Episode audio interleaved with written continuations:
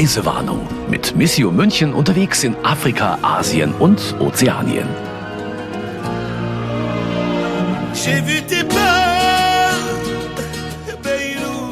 Ja, diesmal klingt die Reisewarnung am Anfang etwas anders als sonst. El Sapel Beirut heißt das Lied, das Sie im Hintergrund weiterhören. Von Khaled und Rotsch ist es und darin geht es um die Explosion im Hafen von Beirut. Wenn Sie diese Folge der Reisewarnung genau am Tag Ihres Erscheinens anhören, dann tun Sie das nämlich am 4. August und das ist ganz genau der zweite Jahrestag dieses Unglücks. Und damit sind wir auch schon fast mittendrin in unserem ersten Thema, denn diesmal geht es um den Libanon und dort war Christina Balbach. Hallo und herzlich willkommen. Hallo. Lassen wir die Musik mal so langsam ausklingen jetzt. Wer sie ganz hören möchte, den Link zum Lied finden Sie bei uns in den Show Notes. Frau Balbach, Sie waren an der Unglücksstelle. Eigentlich wollte ich Sie einfach fragen, wie sieht's denn jetzt dort aus? Aber vor einigen Tagen hat sich das Bild nochmal grundlegend verändert, weil zwei große Ruinen von Getreidetürmen eingestürzt sind. Das Video ging durch die sozialen Medien. Haben Sie diese Türme auch gesehen? Ja, das ist ähm, das Sinnbild schlechthin für diese furchtbare Katastrophe, auch für die Beiruter selbst. Das ist eben dieses Silo-Gebäude. Das ist das einzige, das sozusagen stehen geblieben ist in diesem ganzen Hafentrakt, der da betroffen war. Und jetzt ähm, ist äh, ein Brand ausgebrochen, so vor über einer Woche schon und schwelte vor sich hin, weil da wohl noch Getreide gelagert war, das nicht ähm, evakuiert werden konnte. Und jetzt sind tatsächlich diese rechten zwei ähm, Türme dieses sinnbildlichen Mahnmals äh, eingestürzt. Wie viele Türme waren es ursprünglich? Ich weiß es gar nicht genau, aber es ist so ein ganzer. Aber so, so bildbestimmend irgendwie, so ein Riesen. Ja, das eine Riesenruine. Ragt, ragt eben aus, aus dieser Ebene heraus und ähm, es gab auch Diskussionen, ähm, ob dieses Silo ähm, sozusagen jetzt tatsächlich auch komplett abgebrochen und eingerissen werden soll. Aber viele Beiruter haben sich dann gemeldet und haben gemeint, nein, sie wollen, dass es stehen bleibt eben als Sinnbild dafür, ähm, was eben noch im Argen liegt und dass es nicht aufgearbeitet wurde und dass es eben mahnen soll, auch für die Zukunft. Und da war noch Getreide drin. War das noch genießbar? Haben die das noch genutzt irgendwie? Anscheinend ist da Getreide, also Mais und Weizen, äh, hat man wohl drin gelagert und konnte äh, das nicht evakuieren wegen Einsturzgefahr. Aber nun hat sich das ja sowieso verselbstständigt. Äh, aufgrund der Hitze ist es wohl gegoren und das hat dann diesen Brand ausgelöst. Getreide ist ja ein ziemlich sensibles Thema derzeit. Ja, tatsächlich ist jetzt gerade, das fand ich auch interessant, also zu diesem Einsturz auch war der Libanon noch mal parallel in den Medien und zwar nach dieser monatelangen Hafenblockade in der Ukraine ist jetzt gerade das erste große Getreideschiff ausgelaufen äh, aus dem Hafen von Odessa mit Kurs auf den Libanon tatsächlich. Und das finde ich interessant, weil tatsächlich im Libanon offensichtlich die Nahrungsmittelkrise extrem geworden ist und die Brotknappheit so deutlich, dass man auch beschlossen hat, dass dieses erste Getreideschiff den Libanon anlaufen soll. Und das finde ich jetzt auch nochmal ein ganz schönes Zeichen. Über die Getreideknappheit reden wir später nochmal ganz, ganz ausführlich. Vielleicht gehen wir nochmal zwei Schritte zurück. Was war da genau passiert in dem Hafen? Also warum äh, ist es da zu dieser, war es vor zwei Jahren da zu dieser Explosion gekommen? Es ist wohl schon vor Jahren äh, einmal ein Schiff festgesetzt worden. Also es ging um nicht bezahlte Hafensteuern und ähnliches. Und da waren fast 3000 Tonnen Ammoniumnitrat in diesem Schiff. Und das wurde dann einfach in diesem Hafen gelagert, ähm, sicherlich auch nicht mit den notwendigen Vorkehrungen. Und ähm, das war eigentlich eine tickende Zeitbombe. Wie groß muss ich mir eigentlich diesen Schaden vorstellen? Also ich habe immer diese Bilder gesehen von dieser großen Explosion, aber ist, ist es dann irgendwie drei Fußballfelder groß, das Loch? Oder ähm, wie, wie, wie muss ich mir das vorstellen? Es ist deutlich größer, dieses ganze Gebiet. Also der komplette Hafen ist sozusagen in Trümmern und es wurde ja auch bis heute noch nicht wieder aufgebaut. Und die Viertel drumherum sind in Mitleidenschaft gezogen worden. Also hat das ganze Gebäude erwischt. Manches sind komplett eingestürzt. Bei manchen hat es einfach die kompletten Fensterfronten rausgehauen. Manches wird renoviert, ersetzt. Anderes wiederum liegt brach. Es ist natürlich auch kein Geld da. Und der Hafen funktioniert er jetzt wieder? in diesem Hafen funktioniert eigentlich nur noch das Notwendigste. Also mhm. wenn man den auch so sieht, dann wird einem das schnell klar, diese ganze Hafeninfrastruktur ist ja zerstört. Deswegen funktioniert da nur noch das Notwendigste. Und es war vorher ein großer Hafen, wichtiger Hafen. Und da kann man sich auch ausmalen, dass das natürlich nicht gerade dazu beiträgt, die großen Probleme zu lösen. Sie haben sich das natürlich angeschaut. Das war Ende April, glaube ich, ne? Waren Sie dort? Wir sind Ende April, Anfang Mai dort gewesen. Sie zusammen mit dem Fotografen Fritz Stark. Genau. Und das war dann auch das erste, das wir sehen wollten. Da hatten wir schon im Flieger drüber geredet. Der Hafen ist einfach Sinnbild momentan für Beirut. Da sind wir gleich am Abend noch hingelaufen und am anderen Tag dann ausgiebig nochmal. Wir haben auch versucht, also auf das Gelände zu gelangen, aber das ist ähm, großräumig abgesperrt. Da sind ja auch Militärs überall und Checkpoints, weil die Hisbollah ja auch ähm, den Hafen kontrolliert. Das war nicht möglich, da reinzukommen. Da haben wir jetzt auch schon so ein paar Stichworte genannt, die gleich nochmal intensiver beleuchtet werden, warum verschiedene Dinge im Libanon nicht wirklich gut funktionieren und das Land quasi im freien wirtschaftlichen Fall sich befindet. Diese Katastrophe ist bis heute nicht aufgearbeitet, soweit ich das mitbekommen habe. Was sagen denn die Leute so darüber, wenn Sie mit denen geredet haben? Das ist auch das, was die Menschen in Beirut eben umtreibt.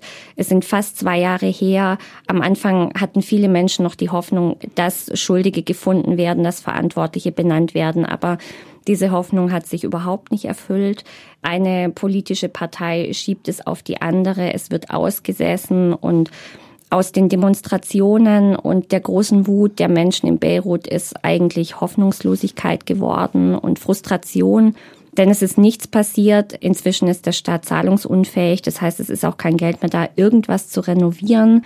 Und Schuldige sind bis heute nicht benannt. Und deswegen ist da momentan so eine ganz lähmende Frustration, die über den Menschen liegt.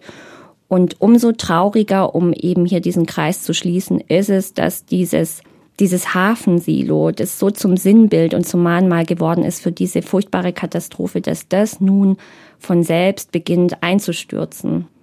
Ja, aber irgendwie ist diese ganze Geschichte schon ein Sinnbild für das, was gerade überhaupt im Libanon passiert. Das werden wir gleich nach den Stichworten und nach den Länderinfos ganz intensiv beleuchten.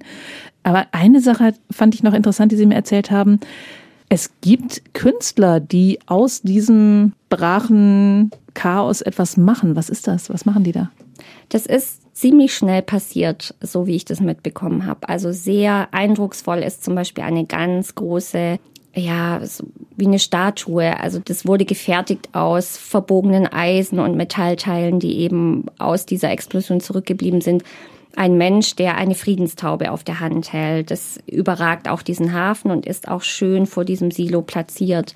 Da haben wir auch ganz wunderbare Bilder davon machen können. Und entlang der Hafenmauer gibt es unzählige Graffitis. Also da geht es um das Thema Gerechtigkeit und um die politischen Versäumnisse und das wird da alles aufgearbeitet. Es sind auch dazwischen immer wieder Bilder angebracht von Menschen, die seitdem vermisst wurden, die gestorben sind aufgrund dieser Explosion. Und es ist sehr eindrücklich, an dieser Hafenmauer entlang zu laufen und sich das mal alles anzuschauen. Da hat man dann gleich so ein Bild davon, was die Menschen gerade beschäftigt im Land, wenn man sich die Künstler anschaut. Ja. Okay, das war ein etwas längerer Einstieg und wir hätten es fast vergessen, aber uns fehlen ja noch die drei Stichworte. Ich habe heute tatsächlich keine drei Stichworte mitgebracht. Äh, es hätten Hunderte sein müssen dieses Mal, glaube ich. Das ist mir tatsächlich schwer gefallen. Da habe ich mich dann dagegen entschieden. Stattdessen habe ich Musik mitgebracht, wie wir ja schon gehört haben. Okay, das war Nummer ähm, eins. Weil keine Reise ohne die passende Playlist. Das mache ich immer so, mhm. äh, auch bei privaten Echt? Reisen. Recherchieren ja, Sie da vorher immer so ein bisschen? Da recherchiere ich, da da brauche ich einfach ein bisschen was, das mich einstimmt und das mich mitnimmt. So. Ja, weil es halt wahrscheinlich schön. auch so ein bisschen auf die Leute einstimmt, auf die, die, ja, auf das, was die Menschen bewegt dort, oder? Richtig. Also man kriegt so ein bisschen das Gefühl dafür und Musik bewegt ja sowieso, deswegen mag ich das ganz gern. Okay. Und äh, das zweite, das ich mitgebracht habe, ist ein Zitat, beziehungsweise eher ein libanesisches Sprichwort, muss man sagen. Und das kommt jetzt aus einem Buch, das Sie da in der Hand haben. Das kommt aus einem Buch, habe ich dabei. Der Buchtitel lautet Am Ende bleiben die Zedern und der Autor heißt Pierre Jarawan. Das ist ein ähm, deutscher Autor, der lebt in München, hat einen libanesischen Vater und eine deutsche Mutter und mit ihm hatte ich das ist bestimmt schon ein, zwei Jahre her, schon mal ein Interview fürs Mission Magazin, aber in einem ganz anderen Kontext. Da ging es gar nicht vordergründig um den Libanon, aber ich habe es damals gelesen und dieses Sprichwort ist mir sehr im Kopf geblieben und es lautet wie folgt. Wer glaubt, er habe den Libanon verstanden, dem hat man ihn nicht richtig erklärt. Okay. Das ähm, lässt auf eine spannende Folge hoffen. Ich würde sagen, wir nähern uns mal an und äh, schauen mal, äh, wie weit wir kommen. Wunderbar. Und damit wir Ihre Geschichten dann auch noch ein bisschen besser verstehen, kommen hier zumindest mal ein paar Daten und Fakten zum Land in unseren Länderinfos. Der Libanon liegt im östlichen Mittelmeer. Im Süden grenzt er an Israel, im Norden und Osten an Syrien. Das Land ist nur gut 10.000 Quadratkilometer groß und hat knapp sieben Millionen Einwohner. Zum Vergleich, Bayern ist siebenmal so groß, hat aber nur doppelt so viele Bewohner. Rund 1,5 Millionen der Einwohner im Libanon sind Geflüchtete aus Syrien. Insgesamt sind etwa ein Viertel der Gesamtbevölkerung also Geflüchtete. Circa 40 Prozent der Einwohner sind Christen, die Tendenz fällt allerdings kontinuierlich. In den 1950er und den 1960er Jahren galt der Libanon als die grüne Perle des Orients. Vom Mittelmeerstrand bis zu den mehr als 3000 Meter hohen Bergen sind es nur wenige Autostunden. Die Hauptstadt Beirut war einst ein mondänes Urlaubsziel. Seit den 1970er Jahren haben verschiedene Bürgerkriege und grenzüberschreitende bewaffnete Auseinandersetzungen das Land in immer größere Krisen gestürzt. Die große Explosion im Hafen von Beirut vor zwei Jahren hat das Land zusätzlich erschüttert. Mehr als 100 Menschen wurden getötet, Tausende verletzt und Hunderttausende wurden wohnungslos. Die Corona-Pandemie hat die Wirtschaftskrise beschleunigt, die schon zuvor begonnen hatte. Im vergangenen Jahr lag die Inflationsrate bei 154 Prozent. Das führt dazu, dass die Menschen sich das Leben nicht mehr leisten können und der Staat als zahlungsunfähig gilt. Wirtschaftlich befindet sich der Libanon somit im freien Fall. Also die Explosion im Hafen von Beirut im Sommer 2020 war das eine. Was macht diesen freien Fall noch aus? Also Sie haben ja schon am Anfang erzählt, das war sozusagen on top oder hat das fast zum Überlaufen gebracht? Ja, also man kann sagen, dass die, die Explosion oder The Blast, wie alle, vor allem die jungen Leute auch sagen, hat wie ein Beschleuniger gewirkt, eben für all die Probleme, die der Libanon schon seit vielen Jahren hat und für die große Krise, die eigentlich abzusehen war. Also es ist ähm, eine politische Krise, es äh, schlägt sich wirtschaftlich nieder, äh, gesellschaftlich, die Menschen leiden extrem. Und es ist auch aktuell, hat sich das nochmal verschlimmert wenn man sich mal vor Augen führt, der Libanon ist stark von Exporten auch abhängig und, und führt einen Großteil seiner lebenswichtigen Güter ein. Also seit der Explosion liegt der Hafen natürlich brach, der ist auch nicht wieder aufgebaut. Das ist das eine Problem. Und also wir waren ja zu einer interessanten Zeit dort. Das war Ende April, Anfang Mai. Da waren noch gut zwei Wochen zu den, bis zu den Parlamentswahlen. Also ich erinnere mich auch gut an die letzte Agenturmeldung, die ich vor dem Abflug noch in den Händen hatte. Und da sagten libanesische Bäcker, die drohten, wenn die Banken jetzt nicht eingreifen, stellen wir in drei Tagen das Brotbacken ein. Das fand ich also schon also sehr dramatisch und wir waren total gespannt, was uns da jetzt erwartet. Weil die nicht mehr bezahlt wurden für ihre Arbeit. Auch das, äh, mhm. da gab es mehrere Gründe für. Also mhm. 80 Prozent des Mehls wird wohl importiert und der Großteil natürlich auch aus Russland und der Ukraine. Wie so viele Länder äh, schlägt sich das auch hier natürlich nieder. Lieferungen kamen zum Stocken und abgesehen davon war aber auch überhaupt kein Geld mehr da, äh, um Mehl zu beziehen. Also die Weltbank hatte der Regierung, die zahlungsunfähig ist, inzwischen einen Kredit zugesagt, aber es war auch in der Regierung keiner mehr da, der da hätte irgendeine Entscheidung äh, treffen können und was beschließen wollen. Das ist schon seit vielen Jahren symptomatisch, diese Misswirtschaft, die Korruption, die im Libanon herrscht. Damit wurde dieses Land zugrunde gewirtschaftet und das hat sich im Prinzip äh, schon länger abgezeichnet. Hm. Sie haben da auch eine ganz schöne Geschichte erzählt von Ihrem allerersten Abend auf dieser Reise. Sie haben gleich so am ersten Abend äh, auch erfahren, was das für Auswirkungen hat, diese ganzen Zahlen. Also die klingen ja schön abstrakt, aber wenn man dann wirklich dort ist und essen geht, was passiert dann? Da waren wir sehr gespannt, was uns erwartet, weil wir wussten, es ist momentan steigen die Preise extrem und es ist eine hohe Inflation im Land. Aber was das für den Alltag der Menschen bedeutet, wussten wir jetzt auch noch nicht so richtig einzuordnen. Und am ersten Abend waren wir dann was Kleines essen, was man halt so isst. Äh, in Beirut äh, ein bisschen Brot, Tomaten und Hummus und noch ein Getränk dazu. Und dann haben wir eine Rechnung bekommen über knapp 200 Dollar. Und dann hat der Fritz Stark, mit dem ich dieses Mal gereist bin, unser Fotograf, der uns öfter begleitet, auch gleich gesagt, oh je, jetzt wird spannend und jetzt müssen wir 200 Dollar bezahlen. Dann habe ich zu ihm gesagt, das kann ich mir nicht vorstellen. Das muss irgendwie anders funktionieren. Mhm. Sonst könnte hier keiner mehr irgendwas essen. Sagen. Das geht so nicht. Und ähm, dann war es auch tatsächlich so, diese Rechnung kommt, aber die wird dann auch gar nicht groß beachtet. Also man fragt, was ist es so in libanesischem Pfund oder können wir auch in Dollar bezahlen? Wir hatten natürlich Dollar. Wer Dollar hat, ist gut dran momentan im Libanon. Mhm. Das Einzige, das zählt, sind eben Dollar.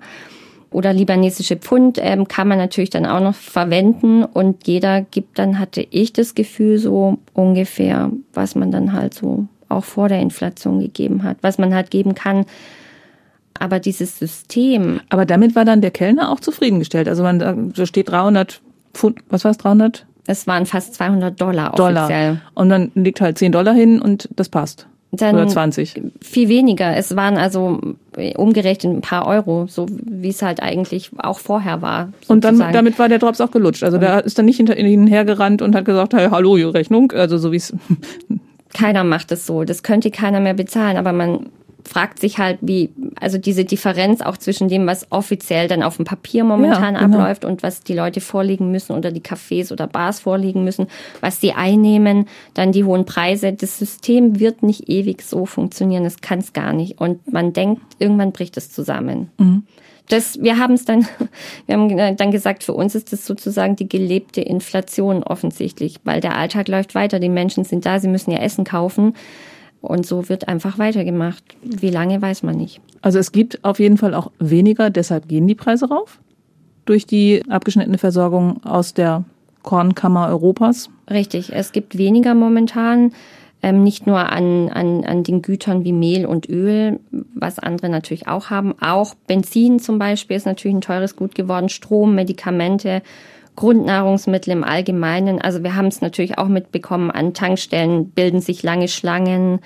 Wir haben es zum Beispiel auch ähm, ganz spannend, weil wir ja Ende des Monats da waren, an den Bankschaltern mal erlebt. In Sachle, da sind wir eben durch so eine Kleinstadt gefahren da war dann Zahltag. Wir haben uns das nochmal erklären lassen. Und wer irgendwie noch was überwiesen bekommt, der geht zur Bank und holt sich das sofort runter, weil wir haben mit mehreren Menschen auch gesprochen, die uns erzählt haben, Erspartes ist weg.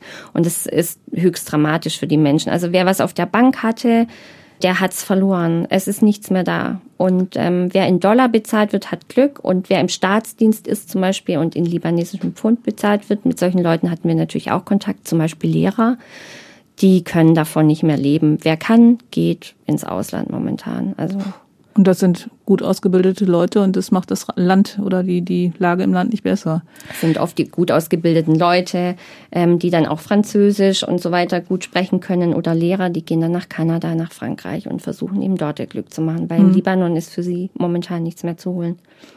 Stromversorgung ist auch nicht mehr, also gut, wir warten ja jetzt auch ab, was in, im nächsten Winter passiert, aber grundsätzlich, also ein gut entwickeltes Land hat Strom in diesen Zeiten eigentlich.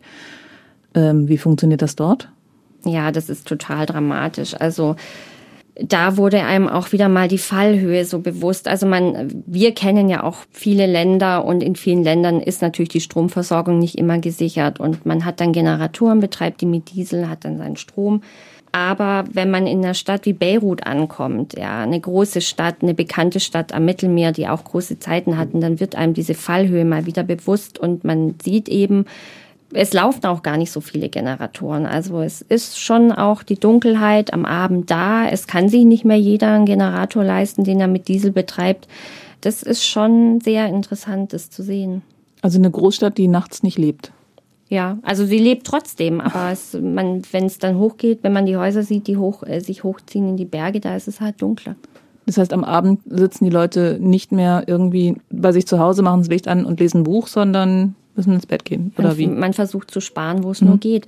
Gibt es da so, so, ein Zeitkontingent oder sowas? Hatte ich, glaube ich, irgendwie im Hinterkopf, hatten Sie mir erzählt, dass ja. es nur noch so und so viele Stunden am Tag sicher gibt? Der Staat stellt aktuell nur noch ungefähr so drei Stunden Strom pro Tag zur Verfügung. Aus finanziellen Gründen, auch weil natürlich nichts mehr richtig funktioniert. Also es hat wohl auch so Umspannwerke erwischt mit der Explosion. Das wurde mhm. dann auch alles gar nicht mehr wiederhergestellt, so richtig. Und Wir haben auch mit Studenten gesprochen, mit jungen Leuten, die kennen das gar nicht anders. Und natürlich kann man den Generator nicht die ganze Zeit laufen lassen, wenn der mhm. Diesel mhm. so teuer ist. Mhm. Schlecht für den Kühlschrank. Ja, Fällt mir gerade bei ja. den Sommertemperaturen ein. Aber es ist natürlich für junge Leute auch dramatisch. Die brauchen Strom, die haben ihre Handys, die mhm. sind mit ihren Notebooks unterwegs für die Uni und das passt alles gar nicht zusammen sozusagen. Genau. Das ist wirklich befremdlich. Also es sind halt im Prinzip die Bedürfnisse, die wir hier haben, mit einem Angebot wie, weiß ich nicht wo, in einem weniger entwickelten Land auf ja, jeden Fall. Ja, genau. Und das trifft so momentan ähm, aufeinander und das ist sehr befremdlich. Und was wir dann auch noch mitbekommen haben, was ich auch dramatisch finde, ist, dass die Vereinten Nationen schon seit Monaten zum Beispiel den Diesel für die Generatoren der großen Krankenhäuser in Beirut bezahlen. Ansonsten würde da die medizinische Versorgung für diesen Großraum, in dem ja fast die Hälfte der Libanesen lebt, im Großraum Beirut auch längst zusammengebrochen sein. Und das ist ähm, natürlich auch ein Thema, das die Leute umtreibt. Ja, ein äußeres Zeichen dafür, dass wirklich nichts mehr funktioniert. Richtig. Und das Seltsame war eben, wie ich auch schon gesagt habe, es waren noch zwei Wochen bis zu den Parlamentswahlen und wir dachten vielleicht, erleben wir auch Unruhen, Demonstrationen. Wir haben mit allem gerechnet in Beirut, aber es war gespenstisch still. Es war ruhig. Wir haben, wie gesagt, auch mit diesen jungen Leuten mal einen Abend uns getroffen und die sind entmutigt, die sind leer. Also wählen. Also haben keine Kraft, auf die Barrikaden zu gehen. Die waren auf der Straße nach der Explosion und haben gesagt, okay, wer hat hier was verbockt? Wir wollen das wissen. Es entstand aber nichts daraus und es passiert nichts. Die Regierung ist nicht anwesend. Wir sind mal am Finanzministerium vorbeigefahren. Da war, es sah irgendwie zu aus. Durch die Fenster haben wir nur gesehen, es stapeln sich Kartons, Papier. Und haben grad, die sich vom Acker gemacht? Ich, also es, es funktioniert einfach nicht mehr. Es funktioniert okay. nicht mehr und man hat schon so hier und da mal gehört, ja, der Libanon könnte wieder in einen Krieg rutschen. Es könnte der nächste Failed State werden. Soweit würde ich jetzt noch gar nicht gehen wollen. Also Failed State ist dann so ein politologischer Fachbegriff für einen Staat, in dem nichts mehr funktioniert. In dem nichts mehr, also ein gescheiterter Staat wie mhm. Somalia zum Beispiel. Ähm, mhm. Soweit würde ich jetzt noch gar nicht gehen wollen, aber die, Aber die Fall, Gefahr besteht. Die Fallhöhe ist dramatisch und ähm, um nochmal zu den Wahlen zurückzukommen, wählen wollen diese jungen Leute schon, aber sie haben uns zum Beispiel gesagt, sie geben einfach einen weißen Zettel ab, weil es gibt niemanden, den man wählen kann. Symptomatisch fand ich auch, dass die Regierung, die aktuelle Regierung vor der Wahl, hatte sich seit einem Dreivierteljahr auch gar nicht mehr getroffen. Hammer. Aber jetzt gibt's eine neue Regierung. Die hat sich aber noch nicht getroffen. Ah ja, Okay. Sie haben gerade immer wieder von Fallhöhe gesprochen. Also ich habe natürlich vorher auch so ein bisschen äh, recherchiert und habe in den Länderinfos kam es ja auch schon in den 50er und 60er Jahren ging es dem Libanon ja richtig, richtig gut. Das war so ein richtiges Mittelmeer-Reiseziel. Ähm, wir waren zum Beispiel abends, als wir dann mal ähm, was Kleines essen waren, an so einem Stand haben wir mit älteren Leuten gesprochen. Da hingen auch ganz tolle Schwarz-Weiß-Aufnahmen von Beirut, von diesem einen zentralen Platz. Äh, das sah tatsächlich aus wie Paris und alle hängen so ein bisschen dieser Zeit nach und auch in den 50er, 60er Jahren war das einfach ein, war das eine coole Stadt. Also Libanon und vor allen Dingen eben Beirut waren war ein beliebtes Ferienziel am Mittelmeer. Das war toll. Das gibt's ja auch diese Begriffe Perle des Orients, Paris des Nahen Ostens und so weiter. Und es war einfach angesagt. Vor allem Franzosen gingen natürlich hin. Es gab viele wohlhabende Libanesen und ähm, bisschen skurril ist ja, vielleicht weiß es der eine oder andere, aber man kann ja da auch Skifahren. es gibt äh, Skigebiete im Libanon und dann war das so ein bisschen so, man geht dann auch Skifahren und fährt dann eine knappe Stunde zurück und hat dann gönnt sich dann noch einen Drink am Abend. So nah ist das. War schon so ein bisschen Chatset, ja. Okay. Und was ist dann passiert, dass es jetzt so aussieht? Also ich erinnere mich, also ich, ich habe ja immer nur so die Schlaglichter, die ich als Kind dann ähm, in den 70er Jahren, 80er Jahren, 90er Jahren immer in den Nachrichten gehört habe und ähm, ich denke bei Beirut immer an Bürgerkrieg. Das ist sogar mir noch so präsent. Also ich habe das Gefühl, den, den, Begriff Beirut, das ist mir dann auch gekommen, als ich da war, verbinde ich mit Nachrichten und Feuer. Mhm. Und ja, und vielen, vielen Waffen. Richtig. Und das war auch so. Also der Libanon hat eine sehr wechselvolle Geschichte. Von 75 bis 90 gab es ja den großen Bürgerkrieg. Äh, danach dann auch immer wieder Konflikte und auch äh, kürzere Kriege. Und aber Spannungen gab es schon vorher zwischen eben muslimischen pro-arabischen Nationalisten und überwiegend pro-westlichen Christen. Diese Spannungen waren einfach da. Es ist ein Schmelztiegel. Es sind mhm. einfach viele verschiedene Ethnien und Religionen in diesem Land. Aber ähm, was dann so den Dreh gebracht hatte, war ähm, 1970 kamen dann die aus Jordanien vertriebenen PLO-Milizen und die PLO-Führung damals und verlegte dann Hauptquartiere in den Libanon, wo ja auch schon viele palästinensische Geflüchtete lebten inzwischen, weil die, zum Süden hin ähm, grenzt ja der Libanon an Israel.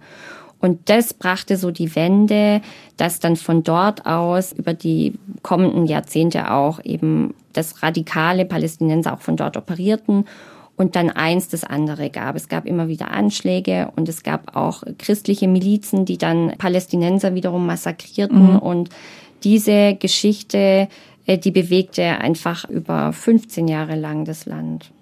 Es ist im Prinzip diese geografische Lage, also es grenzt an Israel, da schwappten Konflikte über. Im Norden grenzt, nee, Quatsch, Syrien geht so quasi drei Viertel drumherum. Schließt den Libanon ein also sozusagen also, nach Nord und nach Ost und unten ist die Grenze dann mit Israel. Und äh, natürlich gab es auch diverse Stellvertreterkonflikte sozusagen. Mhm. Über Syrien äh, nahm auch immer der Iran Einfluss. Über die Hisbollah zum Beispiel, ähm, die ja heute noch sehr präsent ist in weiten Teilen im Libanon.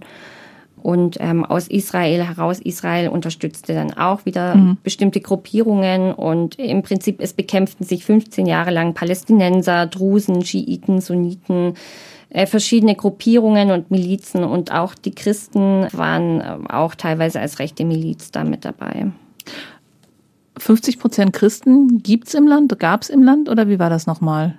Es war ungefähr mal so, also von dieser Zahl ist offiziell die Rede, aber die Tendenz ist fallend hm, schon länger, ähm, weil natürlich zum einen viele gut ausgebildete, da gehören auch oft die Christen dazu, verlassen das Land. Also es gibt schon immer eine große Diaspora der Libanesen im Ausland. Das ist schon immer so, weil Libanesen auch eben durch die Zeiten des französischen Mandats auch mehrsprachig ausgebildet waren, oft also haben dann französischsprachige Länder oft gezogen. Das heißt, es sind viele Libanesen über die Jahrzehnte nach Frankreich äh, schon ausgewandert in die USA oder in die frankophonen westafrikanischen Länder. Dieser Trend ähm, hat natürlich jetzt zugenommen. Auf der anderen Seite wandern natürlich viele Menschen auch ein, Geflüchtete. Seit dem Krieg in Syrien, jetzt schon seit über zehn Jahren Syrer sind gekommen, Iraker leben dort, seit Jahrzehnten Palästinenser und die sind natürlich muslimischen Glaubens, also Christen werden weniger im mhm. Libanon. In die USA sind die ausgewandert oder nach Kanada? Beides weil Sie gerade frankophon sagten. Es ist total spannend. Also mhm. es gibt, habe ich gelesen, eine ganz große, ich glaube sogar die größte libanesische Gemeinde an sich gibt es zum Beispiel in Brasilien. Aha, okay. Den Hintergrund dazu weiß ich nicht nee, genau. Nee, aber, aber ähm, spannend zu beobachten. Ja. Diese Leute, die da ausgewandert sind, schicken die dann auch noch Devisen nach Hause? Weil Sie haben eben erzählt, einige Leute heben dann irgendwie am Zahltag immer gleich alles ab. Ist es dann der Monatsverdienst oder sind das teilweise auch Sachen, die Sie von aus dem Ausland geschickt bekommen? Sicherlich beides. Also das ist tatsächlich ein ganz wichtiger Punkt für so ein Land wie den Libanon, der eben eine große Diaspora hat auf der Welt. Da wird natürlich Geld nach Hause geschickt, da werden Familie, Verwandte unterstützt. Wobei das haben wir mitbekommen, als wir dort waren, das war auch ein Problem, weil natürlich viele momentan die Zahlungen jetzt auch eingestellt haben, weil es über die Banken, da ist einfach kein Vertrauen mehr da. Mhm. Also weil da, die Angst haben, die Banken behalten es ein.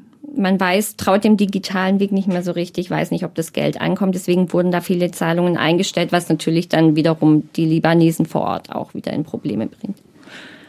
Also eine wirklich üble Lage aber Sie machen solche Reisen ja auch immer zu Menschen hin, die da Hoffnungsträger sind. Und Sie haben dort Franziskaner besucht. Die gibt's da wohl schon länger, aber die haben ihr, ihren Aufgabenschwerpunkt, heißt es, glaube ich, so ein bisschen verlagert, oder? Die Franziskaner sind langjährige Partner von uns. Und die sind auch nicht nur in Beirut, die sind in Tripoli im Norden auch, aber auch in der ganzen Region. Die sind in Aleppo, in Latakia, also in Syrien auch sehr aktiv. Und in Beirut selber haben die ein ganz schönes sehr altes Konvent im historischen Viertel in Gemaisee und das ist 200 Jahre alt. Das war wohl das erste Theater in Beirut, bevor es dann Kloster und Kirche wurde. Das fand ich auch eine ganz schöne mhm. Geschichte. Sieht man das noch? Das sieht total schön aus. Die haben das jetzt auch renoviert, soweit es ging, weil natürlich nach der Explosion war da auch das Dach abgedeckt, die Fenster und Türen waren kaputt. Es ist ein Kindergarten daneben, der war komplett zerstört. Das wurde auch wieder alles, soweit es ging, eben aufgebaut. Aber es ist so ein, eine sehr schöne Insel in, in diesem Beirut, aber in einem schönen Viertel. Und es gibt eigentlich nur zwölf Franziskaner im Libanon, die sind aber ganz schön fleißig. Die haben auch ein weltliches Team das mit anpackt. Und in der Region insgesamt ähm, gibt es in Syrien natürlich Franziskaner, in Aleppo, in Latakia und speziell jetzt die Franziskaner in, äh, im Libanon, da hat sich deren Fokus so ein bisschen gedreht. Die haben sich bisher stark für Geflüchtete eingesetzt, sind an deren Seite gewesen, äh, Geflüchtete aus Syrien, aus dem Irak, haben Familien geholfen anzukommen und das Nötigste zu besorgen. Und momentan aufgrund der Lage ist es jetzt so, dass die Franziskaner eher den Libanesen selber helfen und hier Nahrungsmittelpakete verteilen. Und daran wird auch schon klar, in, wohin das eigentlich geht, dass die Libanesen nun selbst in Not geraten und bedürftig sind. Und es sind eben längst nicht mehr nur die vielen, vielen Geflüchteten im Land, die Hilfe nötig haben, sondern jetzt auch die Libanesen selbst. Also über dieses Thema äh, Geflüchtete aus Syrien werden wir in der nächsten Folge noch ganz ausführlich äh, reden. Was mich interessiert ist, wenn da jetzt alte Leute sitzen, die in den 50er, 60er Jahren möglicherweise ein eigenes Hotel hatten, äh, an der Perle des Mittelmeers gewohnt haben oder der Perle des Orients am Mittelmeer gewohnt haben, ähm, schicke Stadt erlebt haben, mitten in einer Boomtown waren und die müssen jetzt, ich weiß nicht, Lebensmittelpakete kriegen oder so. Wie geht's denen denn psychisch damit? Ja, also da ist mir auch besonders ein alter Mann im Gedächtnis geblieben, den wir besucht haben. Sein Vorname lautet de Gaulle. Äh, da sieht man auch diese französischen Anklänge und auch so diese Referenz einfach zu besseren Zeiten. Und der lebt unterm, also ganz oben im obersten Geschoss eines sehr schönen Altbauhauses. Also man sieht diesem Haus die besonders guten Zeiten noch an. Es ist aber inzwischen innen total verfallen. Es wohnt keiner mehr in diesem Haus. Wir haben dann, sind dann auch durch die Wohnungen gegangen, die sind verlassen, die sind zerstört. Ganz oben wohnt er eben alleine. Es regnet durchs Dach, überall stehen Eimer. Hat natürlich da oben jetzt auch kein, nicht besonders viel Platz. Das Haus gehört ihm, aber er kann eigentlich überhaupt nichts damit anfangen, ähm, weil da auch keiner mehr wohnen kann und möchte. Es ist baufällig. Und er hat natürlich überall Bilder stehen und hat uns viel erzählt von früher, erinnert sich auch gut an diese Zeiten. Aber jetzt geht's einfach ums blanke Überleben. Also er bekommt eben dieses Paket durch die Franziskaner, das auch an das World Food Program angelehnt ist vom Inhalt her. Also es ist Reis drin, Nudeln, Bohnen und Öl, das Wichtigste. Aber auch natürlich Seife oder Waschpulver und Klopapier, so dass eben ein Mindestmaß an persönlicher Hygiene und Gesundheitsprävention überhaupt möglich ist. Und er freut sich auch total über das Franziskaner-Team, wenn die kommen. Dann wird einfach auch ein bisschen geratscht und da setzt man sich dann hin.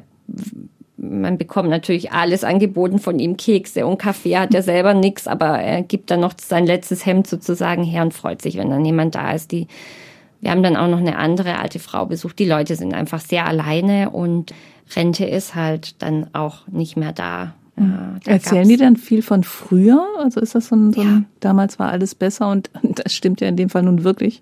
Die erzählen total viel von früher. Es war auch damals besser.